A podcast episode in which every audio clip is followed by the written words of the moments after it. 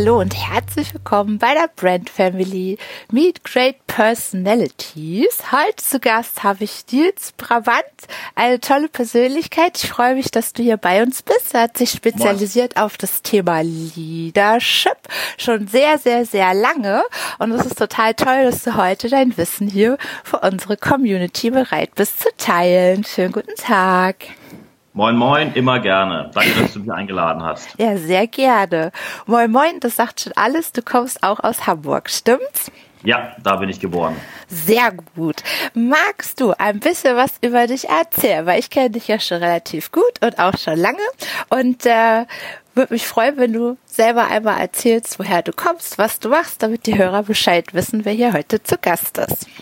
Ja, klar, gerne. Machen wir es ganz kurz. Ja, Nils Brabant, mein Name kennt ihr ja jetzt schon. Ich komme nicht seit Beginn meines Lebens aus dem Bereich Fortbildung. Die Brabants äh, haben eine Familientradition quasi, nämlich äh, Beamtentum. Also mein Vater war Beamter, meine Schwester ist Beamtin. Also von daher, es geht also jetzt durch die Familie komplett durch. Was habe ich also gemacht? Nach dem Abitur wollte Lehramt studieren, habe das dann studiert, merkte natürlich dann relativ schnell, ist nicht so meins. Ich will jetzt nichts gegen den Staatsdienst sagen, es ist nur einfach nicht für mich.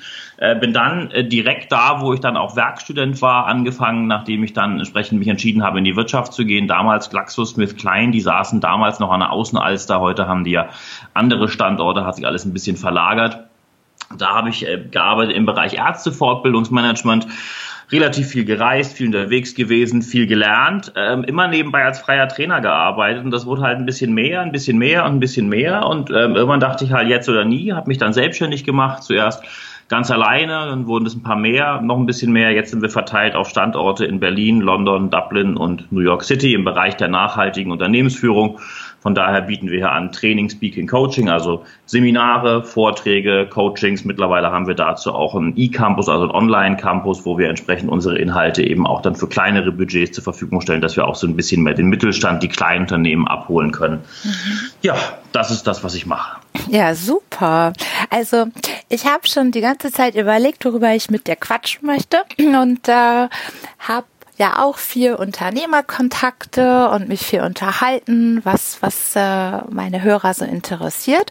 Und da sind wir immer wieder zu dem Punkt gekommen, okay, äh, ich liebe es, Unternehmer zu sein oder auch Führungskraft zu sein, aber es fällt mir unfassbar schwer, äh, meine Aufgaben, die ich habe, wirklich zu delegieren, loszulassen mhm. und äh, mir letztlich auch Zeit dadurch zu beschaffen und auch überhaupt ein Wachstum zu ermöglichen. Du stehst, also so habe ich mir das für mich auch immer gemerkt, neben deiner ganzen persönlichen Erfahrung ist auch alles, was du so ähm, dir aufgebaut hast an Wissen, auch immer wissenschaftlich fundiert. Das bedeutet, ähm, mich würde total interessieren, ob du zum einen einfach, um auch nochmal so ein gutes Gefühl zu geben, äh, eine gute Grundlage hast, mit der man auch wirklich erklären kann, warum es äh, zwingend notwendig ist, auch äh, als Führungskraft oder auch Unternehmer Aufgaben abzugeben.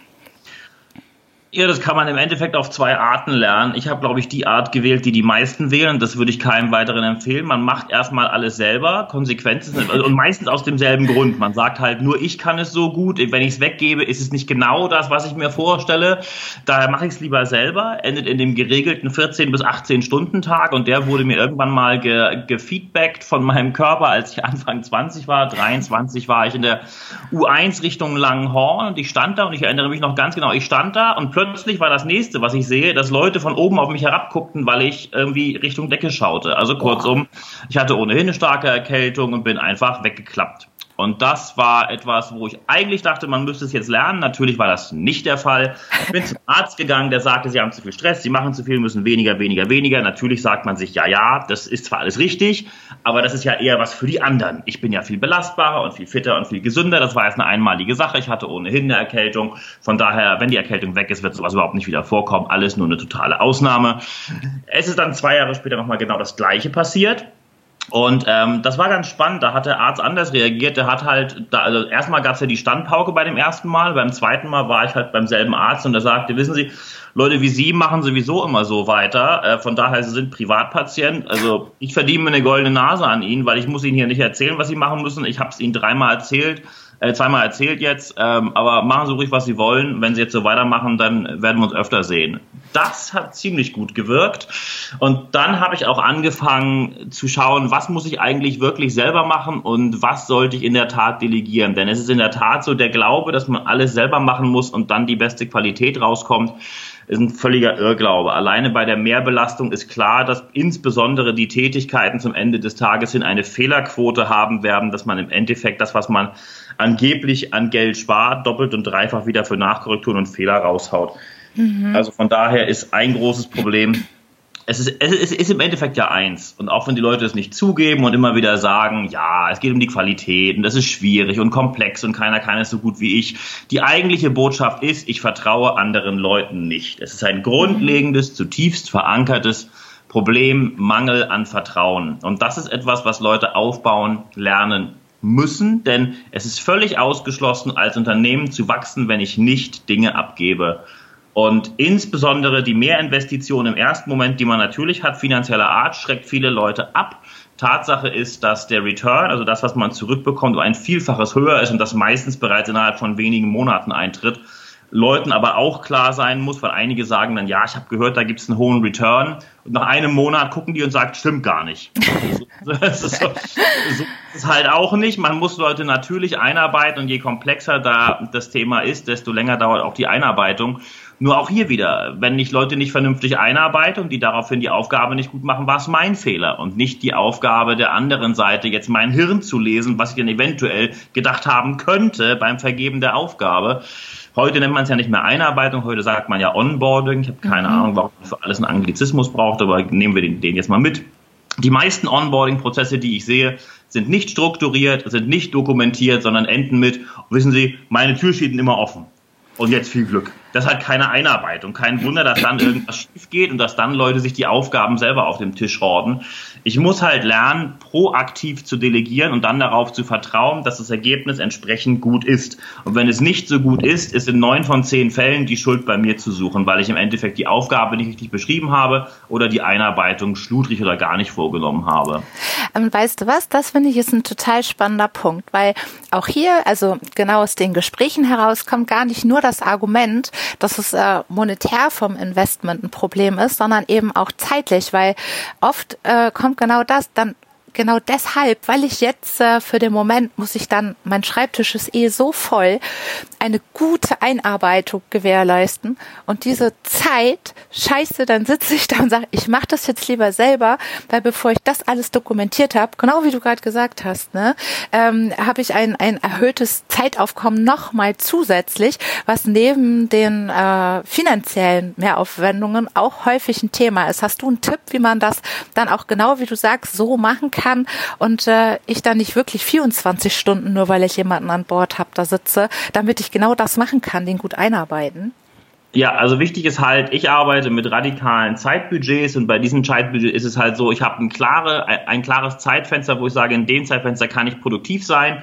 Wenn ich außerhalb von diesem Zeitfenster arbeite, muss ich mich wirklich fragen, sind zwei Dinge gegeben? Erstmal ist die Aufgabe wichtig und noch viel wichtiger ist die Aufgabe dringend. Mhm. Wenn die Aufgabe nicht dringend ist, gibt es keinen Grund, warum ich sie jetzt machen muss in der völligen äh, Erschöpfungsphase. Wenn die Aufgabe nicht wichtig ist, sollte ich mich sowieso fragen, ob ich sie überhaupt machen sollte oder nicht sofort delegieren sollte. Tatsache ist halt immer, die meisten weichen diese Zeitbudgets immer wieder auf und immer mit denselben Ausreden. Ja, ich habe ja auch eine Pause zwischendurch gemacht und das ist ja jetzt nur eine einmalige Sache. Tatsache ist, wenn ich weiter in diesen Ausreden arbeite, delegitimiere ich mich ja vor allen Dingen auch als Anbieter. Man, man stelle sich vor, irgendjemand würde sagen, guten Tag, wir haben ein tolles Produkt, aber unsere Leute sind völlig überarbeitet. Dann würden alle sagen, das, das fasse ich mal lieber nicht an, wer weiß, was da drin ist. Also es ist völlig klar, dass ich Ergebnisse produziere, die dann Kundenverlust hervorrufen.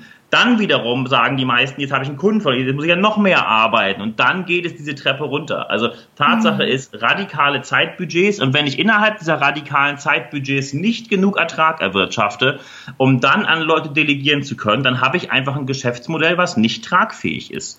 Mhm. Immer wenn ich von Leuten höre, also nehmen wir jetzt mal unsere Branche, wenn ich halt höre, Leute sagen, ich steige im Trainingsgeschäft ein und arbeite für 600 Euro am Tag, das ist ja auch viel Geld.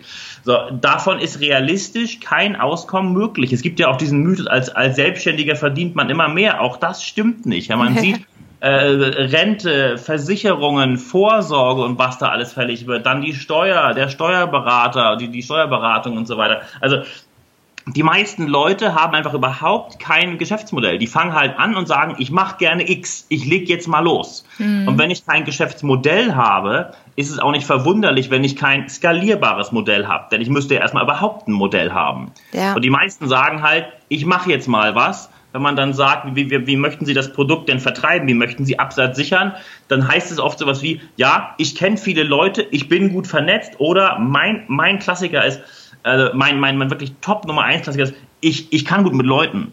Ja. Ich sage ja, was denn? Was können Sie denn bedeuten? Also ich meine, es, es gibt Cindy aus Marzahn, die ist ja mittlerweile nicht mehr auf der Bühne mit der Nummer, aber die hatte eine Comedy-Show, wo sie halt sagte, sie hat jemanden mal getroffen, der sagte, ich mache ein Autos und sie sagte, was machst du? Kackst du da rein? Das, das ist echt jetzt wirklich etwas banal ausgedrückt und auch nie mit der richtigen Wortwahl, aber es trifft es auf den Punkt. Ja. Wenn Leute halt sagen, ich kann gut mit Leuten, dann kann ich entweder mich totschuften und es bleibt am Ende doch nichts übrig oder ich muss mein Geschäftsmodell überdenken. Und wir werden eine relativ große Menge von Selbstständigen haben, die viel zu spät merken, wie wenig tragfähig ihr Geschäftsmodell ist. Ja. Und das was, was ein zunehmendes Problem wird. Das finde ich total wichtig, dass du das ansprichst, weil im Moment, das äh, kriegst du ja auch mit. Wir haben ja schon auch eine ja, Persön Persönlichkeitsentwicklungszeit und ich will mich selbstständig machen Zeit und ganz häufig hörst du ja immer wieder diesen Satz, du brauchst nur das machen, äh, was du besonders gut kannst und dann kommt der Erfolg quasi von ganz alleine. In Teilen kann ich das ja sogar auch unterschreiben, aber ich finde, es ist super wichtig, dass du sagst, es reicht aber nicht, ne, sondern ich muss eben auch ähm, mir Wissen aneignen, mir einen Plan auch machen und mir im Zweifel auch Hilfe nehmen, wenn ich das eben nicht kann, ähm, wie ich überhaupt einen tragfähiges Geschäftsmodell baue. Das ist ja ein anderer Skill. Ne? Also das ist einfach ein anderes Wissen, was ich ergänzend im Unternehmertum benötige. Ne? Ja, absolut. Und das wird meiner Ansicht nach fast gar nicht gemacht. Dazu kommt dann meistens noch eine Aversion gegenüber wichtigen Branchen. Mhm. Äh, natürlich gab es in diesen Branchen auch Zeiten, wo es nicht so gut war. Und da gibt es immer schwarze Schafe, auf die sich natürlich immer dann bezogen wird. Aber Leute sagen halt, Banken, alles Verbrecher, da muss ich mir keine Gedanken drüber machen. Ich habe ein Girokonto, läuft. Versicherung, ah, die wollen ja eh nur abkassieren. Versicherung braucht kein Mensch. Ich gehe volles Risiko, denn no risk, no, no, no fun. Oder noch schöner, no risk, no return, wo man sagt, Mensch, Binsenweisheiten vom Abreißkalender 2.0. ähm, und dann fangen Leute halt einfach an. Und wenn die halt dann nach zehn Jahren merken, in welche Versorgungslücke sie reinlaufen, welches Risiko sie laufen mit ihrer Gesundheit, wenn sie jetzt erst in eine Versicherung einsteigen etc., dann äh, wird es meistens relativ still um die. Und das ist halt auch was, wir haben ja annähernd Vollbeschäftigung in Deutschland mittlerweile. Die Arbeitslosenzahlen sind sind extrem niedrig und deswegen im Endeffekt machen sich derzeit nur zwei Gruppen selbstständig.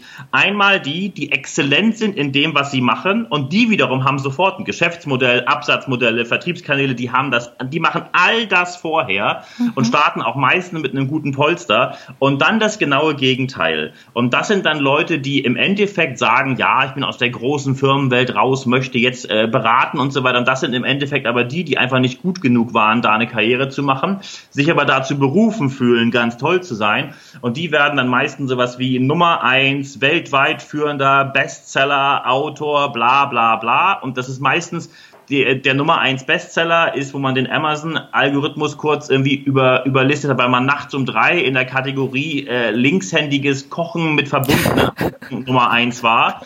Ähm, irgendwo führend ist man nur, weil man mal einen Saal gemietet hat mit irgendwelchen peinlichen Selfies mit einem vollen Saal. Wer das macht, übrigens, hat, ist sowieso in keinem professionellen Business, weil alleine die Diskretion der Dienstleistung sowas in den meisten wirklich wichtigen Bereichen gar nicht hergeben würde, mit solchen Videos, Schrägstrich, Selfie-Fotos von irgendwelchen irgendwelchen Bühnen oder leeren Seelen hausieren zu gehen.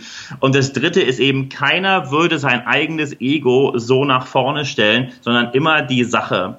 Und mhm. deswegen ist es so, die, die wirklich gut sind, die kriegt man am Markt meistens gar nicht mit. Es gibt ja auch einen Grund, warum von den großen Beratungsfirmen die Firmen mittlerweile bis im Bundestag sitzen und diese Leute ein großes Interesse daran haben, dass das nicht in die breite Öffentlichkeit getragen wird. Mhm. Also In der Selbstständigkeit haben wir wirklich eine komplette Polarisierung. Die Leute, die extrem gut sind, die nirgendwo auftauchen und extrem gutes Geld verdienen und die, die halt im Endeffekt auch ohne es sich eingestehen zu wollen, einfach zu schlecht sind und die sind halt vor allen Dingen laut. Ja, look at me auf Facebook, Instagram und sonst wo.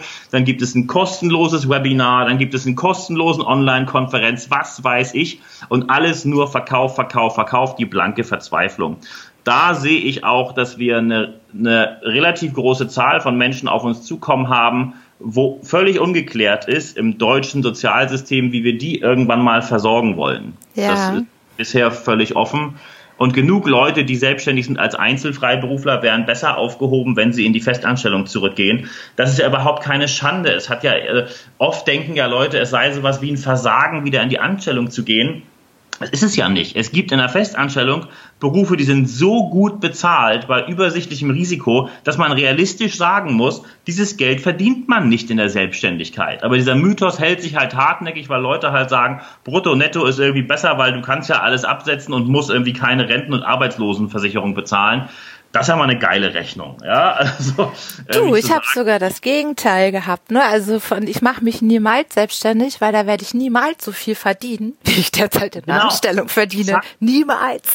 Ja, also, also, schaut man sich an, wenn Leute wirklich spezialisiert sind, dann am besten in irgendwas mit Digital, Security, irgendwas, was extrem knapp am Markt ist verdienen die sehr schnell netto in einem ordentlichen sechsstelligen Bereich. Das wird man niemals auf selbstständiger Basis fakturieren. Welchen Tagessatz möchte man denn da ansetzen? Diese, diese Tagessätze würde ja keine Firma bezahlen, weil die alle sagen, für das Geld hole ich mir eher einen Festangestellten oder eine, eine, eine, eine festangestellte Person. Also wir haben da viele Mythen, die durchaus derzeit recht anstrengend sind. Deswegen sage ich immer, das kann aber auch einfach sagen, das kann, kann natürlich sein, im hanseatischen Umfeld ist es auch so, wie mein Vater immer sagte, tu Gutes und red nicht drüber. Und das ist eigentlich der meiner Ansicht nach beste Weg. Ordentliche Arbeit machen, sich im Hintergrund halten, Mehrwert liefern und die Erfolge feiern die Kunden, denen man dabei eventuell geholfen hat. Und seien wir realistisch, wir alle helfen natürlich gerne bei Erfolgen. Aber wenn Leute sagen, alles hing an mir das ist nur wegen mir passiert, also realistisch gesehen ist das, ist das ein, ein, ein Ego-Gehobel, was, also da, da, da kann man froh sein, dass das Hirn keine Schmerzrezeptoren hat, weil ansonsten würde man schreien, wenn man es hört. Aber weißt du was? Ich finde, den Punkt möchte ich gerne nochmal aufgreifen, weil ähm, man kriegt ja jetzt oder doch immer wieder mit, ich gebe zu, ich habe mich damit ja auch beschäftigt, das Thema mhm. Personenmarketing.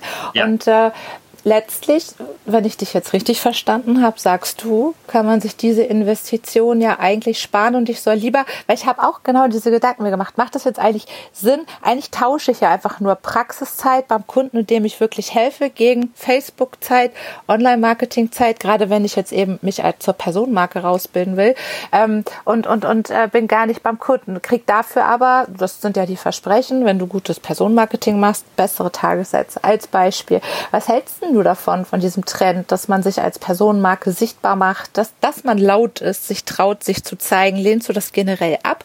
Äh, ist das äh, quasi wirklich ein Indiz für nichts können? Oder kannst du da noch mal näher drauf eingehen?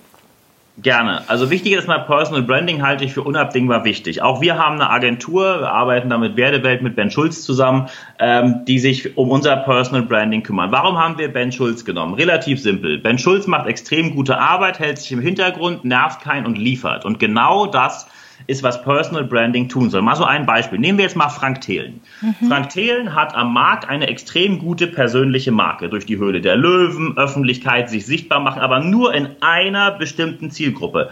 Wenn man jetzt fragt, was macht Frank Thelen eigentlich? Dann können die Leute, die sich wirklich mit ihm beschäftigt haben, vielleicht noch sagen, ja, der hat bei MyTaxi mal eine App groß gemacht und der hat erzählt, er investiert irgendwie ins Flugtaxi und ansonsten haben die Menschen keine Ahnung, was er tut. Warum? Weil Frank Thelen auch kein Interesse daran hat, dass seine Investitionen in epischer Breite irgendwo in die Öffentlichkeit getragen werden. Einmal natürlich, weil es so ist, dass entsprechend natürlich die Neidkultur in Deutschland sehr extrem ist, zum anderen aber auch, weil es einfach ablenkt. Also mhm. wenn man halt sieht, dass Leute sich in einer Zielgruppe sichtbar machen, dann macht es ja dadurch Sinn, dass man dann zu einem gewissen Kontakt kommt, der Geschäfte anbahnen kann. Mhm. Personal Branding, was nicht sinnvoll ist, und das hat vor allen Dingen auch mit Personal Branding überhaupt nichts zu tun, ist einfach nur Lautstärke generieren. Also okay. wenn Leute auf jedem Kanal sichtbar sind, äh, sich in Dubai irgendwie abfotografieren, dann sich vor irgendwelchen gemieteten Porsches und Learjets abfotografieren. Das ist ja wirklich, also es gibt in, in England, ich, ich wohne jetzt in London, äh, ich meine, es ist wirklich, es gibt The Apprentice und das ist schon eine Show, wo Leute echt auf die Kacke hauen. In Deutschland hat man das auch mal versucht, klappt überhaupt nicht das Format in Deutschland. Und wenn, wenn halt irgendwelche Trainer, Speaker, Coaches sich vor Learjets fotografieren, dann weiß man zu 100 Prozent, das ist kein seriöses Business. Denn wenn ich so wichtig bin, dass ich mit einem Learjet geflogen werde, dann ist eins völlig klar. Der Auftraggeber wird mir eine Verschwiegenheitserklärung vorgelegt haben, die so dick ist wie ein Buch. Also ich werde mhm. überhaupt nichts darüber sagen dürfen, was ich wann, wie, wo mache und schon gar nicht irgendwelche peinlichen Selfies für irgendwelchen Learjets. Und die Anzahl der Berater, die oder der, der beratenden Person, in der Beratung tätigen Person, die im Learjet fliegen, hält sich auch maximal übersichtlich. Mhm. Immer wenn Leute Lautstärke machen, ist das kein Personal Branding, das ist einfach nur Selbstdarstellung. Und nichts anderes ist es ja, das ist dann ja vor allen Dingen meistens begleitet von Applaus anderer Leute, die auch den ganzen Tag auf Social Media rumhängen. Äh, wenn halt Leute 20 Mal am Tag auf Facebook, Instagram, sonst wo posten können, frage ich mich immer, ob die keine, also ich, meine, ich, muss mich, ich muss mich eigentlich ja nicht, nicht mehr fragen, die, die werden keine Aufträge haben, weil wenn man Aufträge hat, hat man die Zeit dafür gar nicht. Ja, genau, das habe ich mich nämlich auch öfter schon mal so, gefragt. Sie, also da kommt natürlich immer dieselbe Ausrede, ja, ich habe eine Agentur, die macht das für mich, wer es glaubt.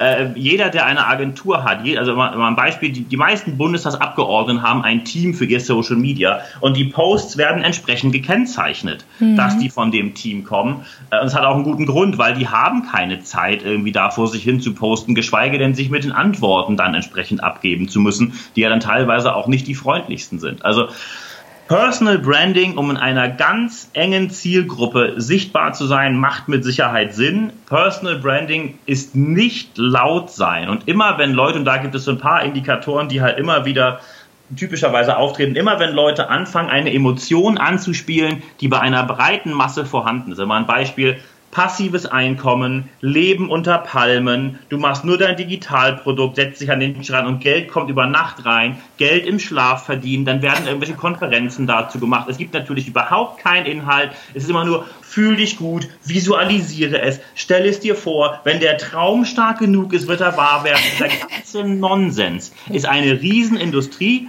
kommt aus den USA rüber. Die Self-Help-Industry in den USA, die Selbsthilfeindustrie, ist über 10 Milliarden Dollar dort stark. Und die Leute gehen von einem Event zum nächsten, weil es fühlt sich natürlich gut an, wenn man was für sich getan hat. Und dazu kommt auch was Kulturelles. Nehmen wir jetzt mal an, ich bin in meinem Job wirklich nicht glücklich. Ich merke, in meinem Leben geht es wirklich bergab. Und jetzt stelle man sich zwei Situationen vor. Situation eins: ich sitze mit meinen fünf besten Bekannten am Tisch und sage, Mensch Leute, mir geht's echt schlecht äh, Job mies, ich habe wirklich Probleme, ich gehe zum Psychotherapeuten. Situation 2, mit denselben Leuten sitze ich da und sage, Mensch, Job mies, alles schlecht, ich gehe jetzt zum ähm, Unleash the Power Within Seminar von Tony Robbins. Bei der ersten Situation werden insbesondere in Europa Leute sagen, oh, das ist ja psychisch, da hat ja jemand wirklich offensichtlich echt eine, eine, eine, an der Schackel irgendwie, was da schief geht. Bei dem zweiten sagt man, ich meine, langsam wird es ja besser, dass die Akzeptanz höher wird, Gott sei Dank. Aber bei, bei dem zweiten werden Leute sagen, oh, da tust du was für dich. Das ist ja vorbildlich. Mhm. So. Und genau diese Seminare sind ja nichts anderes als Großevents, singen, tanzen, klatschen und die Emotionsarmut, die die Leute in ihrem Alltag haben, wird ausgeglichen die, dass man halt einmal in einer großen Halle steht mit Leuten, die alle irgendwie gut drauf sind, weil sie eingepeitscht werden. Nach 72 Stunden ist man genauso problembehaftet und demotiviert wie vorher. Und dann muss man sich ehrlicherweise fragen, und ich spreche hier aus eigener Erfahrung, ich war selber bei einem mehrstufigen äh, damaligen, den, den, den gibt es heute noch, Motivationsredner, da war ich Anfang 20 und bin durch das gesamte Seminarkonzept durchgegangen, bis ich in, in, glücklicherweise in der letzten Stufe, da habe ich auch schon ordentlich Geld gelassen bis da, in der letzten Stufe merke ich, das ist nichts anderes als dir wird eingeredet, alles wird gut auf verschiedenste Art und Weisen in verschiedenen Tiefen, aber ohne jegliches Konkretes.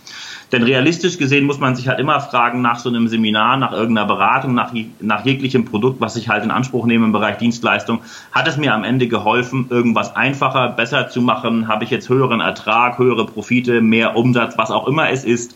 Ich muss schauen, was hat sich am Ende real getan und das Konto ist eine gute Orientierung. Auch wenn jetzt viele mhm. sagen, es geht nicht nur um Geld. Naja, also äh, Unternehmungen, die Definition einer Unternehmung ist das Generieren von Profiten. Ja. So, Mehrwert ist dafür natürlich Bedingung. Aber Personal Branding auf Lautstärke ist ein ganz klarer Hinweis, dass man hier keinen einzigen Cent lassen muss. Also ich habe dir ja, wir hatten ja schon mal vorher telefoniert, vielleicht hast du es äh, noch in Erinnerung, ich bin gerade für ein Global Leadership Programm selber zugelassen worden, wo ich durch Interviews musste, Interviews, Präsentationen und äh, man, man musste 20 Jahre Be Berufserfahrung haben, die hatte ich dann und noch eine Runde und noch eine Runde und am Ende bin ich zugelassen worden. Dieses ganze Programm taucht auf Social Media nicht auf, wird nur in einer ganz engen Zielgruppe über Multiplikatoren vertrieben, die es nur erwähnen und danach wird qualitativ entsprechend ausgewählt mit dem Hinweis, dass man sich nicht wünscht, dass das in die öffentliche Breite getragen wird, weil ansonsten das Programm qualitativ runtergeht. Mhm. Wenn Leute auf mich zukommen, und das passiert pro Woche vier, fünf Mal, und sagen, Mensch, hier, dein Durchbruch, und dann kommen immer dieselben Fotos, volle Hütte, singen, tanzen, klatschen, das ist wirklich, und ich drücke es mal ganz freundlich aus, intelligenzverletzend. Naja, und es ist ja äh, nicht nur das, intelligenzverletzend, also was du beschrieben hast, es ist ja auch nicht ganz ungefährlich. Also ich hätte es jetzt schon auch als eine Warnung interpretiert, weil das ist ja nur ein, ein Moment quasi, in dem ich ja eigentlich ein bisschen wie auf Drogen dann ne, gepusht werde durch so einen starken Energiefluss, wie du gesagt hast, diese Emotionslosigkeit im Alltag. Da komme ich dorthin, bin überschüttet damit und dann mhm. würde ich auch eine Suchtgefahr sehen, weil das ist dann ja, also ähnlich wie mit Drogen eigentlich, ne? Also dann, das willst du wieder erleben, weil du warst lebendig und äh, hast du das damals auch so gespürt? Also war das auch der Grund, als du selber die Erfahrung gemacht hast? Und äh, was hat dich eigentlich, das wollte ich noch fragen, woher wusstest du denn dann bei dieser letzten Stufe, hier bin ich falsch? Gab es da einen Auslöser? Äh, ja, also es gab, also erstmal war es in der Tat so, bei den Events gab es immer wieder Momente, und zwar die wurden gut gestreut, wo immer irgendwas kam mit, mach irgendwas mit jemand anderem und die Aufgaben waren so gestellt, dass sie nur positiv enden konnten. Also du hast immer positive Verstärkung von dir selbst bekommen. Okay. Ich, das, das war gerade zu der Zeit, wo ich als Unternehmer ohnehin alles selbst gemacht habe, hoch belastet war und es war einfach mal gut, gute Stimmung zu haben. Und man muss eben auch sagen, da können einige sich äh, durchaus besser gegen wehren. Es gibt ja so dieses Bild der Addictive Addictive Personality. Also Leute sind, einige sind da mehr gefährdet, andere weniger. Ich würde mich als eher mehr gefährdet einstufen mittlerweile mhm. und hätte es auch damals tun sollen. Das spiegelt man sich nur nicht so schnell dann. Ich möchte gar nicht Alter als, als Ausrede nehmen, nur meistens kann man in einem gewissen Alter dann Dinge besser einordnen, weil man weiß, was da passiert. Ähm, es war halt so, dass wenn man in einem Raum mit 500 Leuten sitzt und alle schreien Ja oder Hurra oder High Five, dann muss man schon eine sehr gute Selbstkontrolle haben, um zu sagen, was für ein inhaltsleerer Müll passiert hier eigentlich gerade. Und die meisten machen halt lieber erstmal mit. Mhm. Dazu kommt, dass man für das Ticket ja auch Geld ausgegeben hat. Am Anfang wird einem gesagt, man soll sich mal drauf einlassen. Dann wird immer mit dem falschen Dilemma, so nennt sich das, gearbeitet. Da gibt es eben nur uns und die anderen. Wer nicht mitmacht, ist einer von den Nörglern, die Unglücklichen da draußen, zu denen wollt ihr ja nicht gehören. Wer nicht unglücklich sein wird, der macht hier halt mit. Und damit wird man eben in eine Richtung gedrängt, wo man am Ende des Tages denkt, boah, war das gut. Dann wird direkt vor Ort weiterverkauft. Auch die Tage danach wird man zugespammt auf allen Kanälen. Man wird also relativ schnell nachverkaufen, denn wenn erstmal dieser Endorphinausstoß weg ist, passiert eben Folgendes. Normal, also was passieren müsste, wäre hm, nach drei Tagen bin ich wieder da, wo ich vorher war. Woran liegt das denn? Ich analysiere die Inhalte. Ich merke, da ist relativ wenig Fundierung. Ich merke, da sind gewisse Muster zur Selbstbestätigung, die immer wieder angesprochen werden. Dann merke ich, aha, das ist ein Trick und kaufe nicht. Mhm. Was passiert aber ist, weil genau das macht man ja nicht. Man sitzt da und sagt, hm, es ging mir halt besser mit dem Seminar und mit den Leuten um mich rum, diese positiven Verstärkenden. Und dann hat man natürlich vorher in dem Seminar gesagt bekommen, in der nächsten Stufe, da seid ihr jetzt wieder die noch besser sind als die, die hier in der ersten Stufe sind. Und die bringen dich dann wirklich voran. Man sagt also, der Grund, warum es mir jetzt nicht so gut geht, ist, weil ich das nächste Seminar brauche. Das ist dann mein nächster Durchbruch. Deswegen sprechen die auch immer im Englischen Personal Breakthrough, im Deutschen vom persönlichen Durchbruch. Man wird immer irgendwelche Durchbrüche haben. Und diese Durchbrüche Ausbrüche werden immer durch Emotionen ausgelöst. Mhm. Meistens kommt dazu noch, dass eine negative Sache angesprochen wird. Man soll irgendwas Negatives mal thematisieren, Schrägstrich lösen. Ähm, da werden teilweise hochtraumatische Situationen vor öffentlichen Gruppen angesprochen. Das ist völlig unverantwortlich, denn Retraumatisierung, äh, das wurde mir von einer Psychologin, die sehr bekannt ist, auch bestätigt, sind irreversibel, weil ich selbst bin kein Psychologe, daher möchte ich mir hier keine Meinung zum Thema Psychologie leisten. Aber Tatsache ist, es ist Massenmanipulation, die eindeutig in den Bereich der Sektiererei geht. Es gibt ja Gründe, warum Leute wie Robert Betz zum Beispiel bei Infosekta auf der Warnliste stehen. Ja, das, das stimmt. Halt ja, genau. Und das sind halt einfach Strukturen, die sich jetzt halt verbreiten, weil die Hemmschwelle einzutreten unglaublich niedrig ist. Es ist immer ein sehr günstiges Einstiegsseminar oder ein kostenloses Webinar. Und wenn man sich anschaut, diese Stufe von einem zum nächsten und jedes Mal wird es ein bisschen teurer, einfach mal vergleichen, was die Leute anbieten, die sowas machen und dann das mal vergleichen mit dem Scientology Qualification Chart. Der ist öffentlich verfügbar. Die Seminarreihenfolge für Scientology, die, die Ähnlichkeiten im Aufbau sind frappierend frappierend. Es ist eine Art Privatsekte, die immer in komplexen Systemen einfache Lösungen anbietet. Und das ist halt bei den Leuten gerne genommen, denn es klingt halt nach der angeblichen Abkürzung, die es natürlich nicht gibt. Oh, ich finde das richtig toll, dass du das mal so darlegst, weil das boomt ja wirklich gerade der Bereich und äh, dieses so unkritische Draufschauen, ne, das ist ja offensichtlich dann auch nicht mal ungefährlich und auch diesen Vergleich, den du da gezogen hast. Also ich mach's, ich werde das mal vergleichen. ich habe das irgendwie noch nicht gemacht und äh, finde das total äh, spannend spannend. Und letztlich für euch, liebe Hörer, heißt das auch kritisch schauen. Im Moment ist ja das Angebot riesig. Also ich finde es unfassbar, ein, ein Wachstumsmarkt sondergleichen. Also ich, ja. mir begegnet das eigentlich ständig, ähm, diese Persönlichkeitsentwicklungsangebote. Und nur auf Lautstärke. Und nur tatsächlich. Lautstärke und Selbstdarstellung. Richtig, das stimmt. Und sag mal, ähm, zum Personal Branding nochmal, würde ich das dann richtig zusammenfassen, dass du sagen würdest, okay, nicht laut in, als Person, sondern laut in der der Sache ist der richtige Weg. Also, dass ich äh, also schon zeige, was ich kann in meiner Nische, inhaltsgetrieben äh, oder auch storygetrieben schon teile mit meiner Community, aber mich eben selbst nicht so, so laut im Sinne von, ja, wie, wie kriege ich, ich habe es noch nicht ganz auf den Punkt, was jetzt gut ist und schlecht in der Sichtbarkeit. Also was heißt laut? Also das musst du mir einmal noch, entschuldige, das habe ich noch nicht ganz genau. erfasst man, man, man kann es ja im Endeffekt so, so fassen. Nehmen wir jetzt mal an, ich möchte in meiner Wohnung Musik hören und da den mög möglichst besten, den möglichst besten Spaß haben. Entweder drehe ich auf, das wird mhm. dazu führen, dass Leute genervt werden, weil die sagen, ich will das nicht hören, mhm. oder ich setze mir Kopfhörer auf. Und das ist genau der Fokus, den ich meine. Personal Branding passiert durch Fokussierung. Ich gebe dir mal ein Beispiel. Wir mhm. haben einen Expert Letter, den nennen wir bewusst nicht Newsletter, den nennen wir Expert Letter, weil wir darin nur Inhalte machen, keine mhm. Werbung. Ja. Damit haben wir angefangen und äh, als wir angefangen haben, haben wir knapp 40 Kunden angeschrieben, wollen sie sich da eintragen? Von diesen 40 Kunden sagten annähernd alle ja. In diesem Expert Letter schreiben wir natürlich rein, wenn Sie das gut finden, empfehlen Sie den doch auch anderen. Mhm. Äh, mittlerweile sind wir, glaube ich, 1400 auf der Liste. Und das oh, passiert cool. halt nur, indem man gute Inhalte macht. Deswegen ist auch hier wichtig, wenn Leute mir sagen, ich habe 30.000 Leute auf, meine, auf, auf meinem E-Mail-Verteiler, schön, das nennen wir in der, in, in der, in der Fachbranche Vanity Numbers. Mhm. Äh, wenn ich halt äh, sichtbar werden möchte in einer gewissen Zielgruppe, ist nicht die Anzahl der Leute wichtig, sondern die richtigen Leute dort zu haben. Genau wie mit, wie, wie mit jedem Podcast. Eine Million Downloads kann ich mir auch kaufen. Äh, das, das hilft nur nicht, weil dann wird keine Interaktion entstehen. Wichtig ist halt immer, wie viele Leute interagieren. Also mal ein Beispiel. Wir bieten auch im Zuge meiner wissenschaftlichen Tätigkeit über diesen Expert Letter kostenlose äh, Seminare online an. Jetzt fragen sich immer viele, warum macht ihr das? Es ist für mich einfach relativ klar, wenn man wissenschaftlich arbeitet, dann hat man einen Auftrag, auch dieses Wissen zu teilen. Mhm. Klar, wir haben einen professionellen Seminarbetrieb und dafür nehmen wir auch Geld, aber gewisse Teile geben wir jeden Monat mit einem Event kostenlos raus. Da mhm. ist kein Verkauf, da ist nichts hinter, es steht kein Produkt am Ende, einfach nur Mehrwert liefern. Mhm. Und dieser Mehrwert spricht sich eben rum. Bei den Personalmessen bin ich Eröffnungsredner beim HR Roundtable, das ist Deutschlands größtes Netzwerk von Personalern für Personaler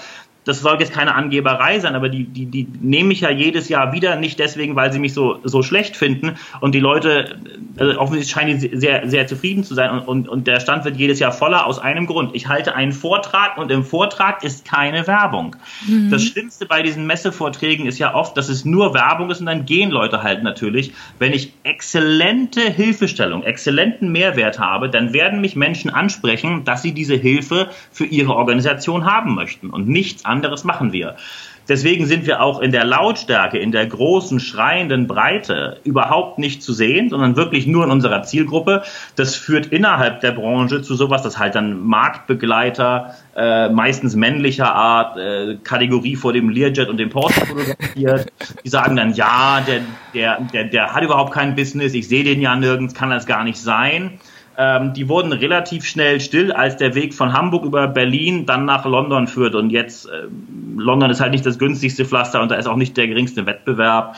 Ähm, Tatsache ist, dass exzellente Leistung sich am Ende immer auszahlt. Und ähm, ein Video sieht man bei mir auch auf YouTube. Ich war einer der wenigen Deutschen, die beim amerikanischen Rednerverband auf die Hauptbühne durften. Ich war der einzige Deutsche, der über Rednerhonorare dort, dort sprechen durfte. Ich habe mich nie beworben. Ich habe nicht gefragt, kann ich mal auf die Bühne und bitte, bitte. Leute haben mich einfach irgendwo gesehen und in dem Fall war das Shep Heiken, der Präsident, hatte mich in Paris bei einer Rede gesehen und sagte, hey, äh, würdest du einen Vortrag hierüber in den USA halten? Ich habe den nicht gefragt und ganz viele sagen halt immer, Mensch, bitte, bitte, bitte, äh, willst du nicht was buchen? Das ist natürlich auch ein Weg. Da muss ich aber ganz schön viele Leute fragen, bis ich zufällig mal jemanden treffe, der sagt, ja. Die meisten sind davon eher genervt. Satire ist schon in Ordnung.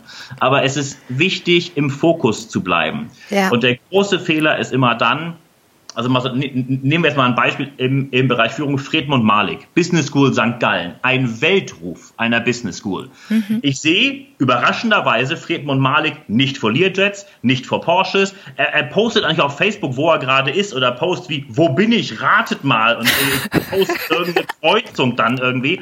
Das macht er komischerweise nicht. Warum nicht? Weil er in der Zielgruppe sichtbar ist und dadurch extrem gut gebucht. Mhm. Das heißt also, um es mal zusammenzufassen, Personal Branding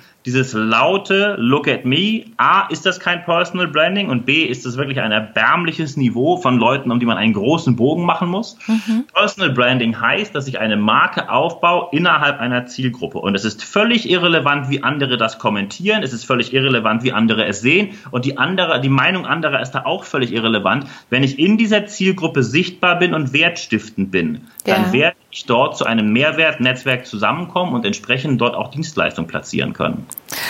Ja, und definitiv. Und das ist ja letztlich auch, um dann auf den Bogen nochmal zu spannen, auch zum Unternehmertum, äh, delegieren das eine und vor allem und auch fokussieren auf, äh, auf Nischen, ne, auf Bereiche und zu sagen, so genau was du gesagt hast, es geht nicht um die Anzahl der, der, der Menschen, die mich sehen, die mich hören oder äh, wo ich mich zeige, sondern die richtigen und ich muss äh, das die richtige Lösung oder die richtige Hilfestellung für eine spezielle Zielgruppe haben und mich auch trauen, genau nur in der zu agieren. Ne?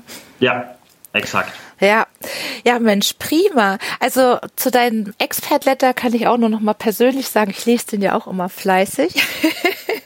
Und äh, also das kann ich euch nur erzählen, der ist so schön schlicht, das finde ich so geil, das ist kein Schnickschnack, der ist äh, wirklich einfach weiß, wenn ich das so sagen ja, darf. Ohne äh, große Formatierung, da blinkt nichts, da zwackt nichts. Und äh, ja, den hat man immer schön äh, schnell durchgelesen, hat eine Idee, also kann ich euch auch nur empfehlen, euch da anzumelden. Packe ich mal in die Show Notes, ne, wenn du einverstanden bist, genau, ähm, wie man sich dort anmelden kann. Ich würde auch gerne die Show Notes deinen äh, Auftritt packen, weil den äh, habe ich natürlich auch gesehen und der hat mich gepackt in Washington auf der Bühne, finde ich auch toll.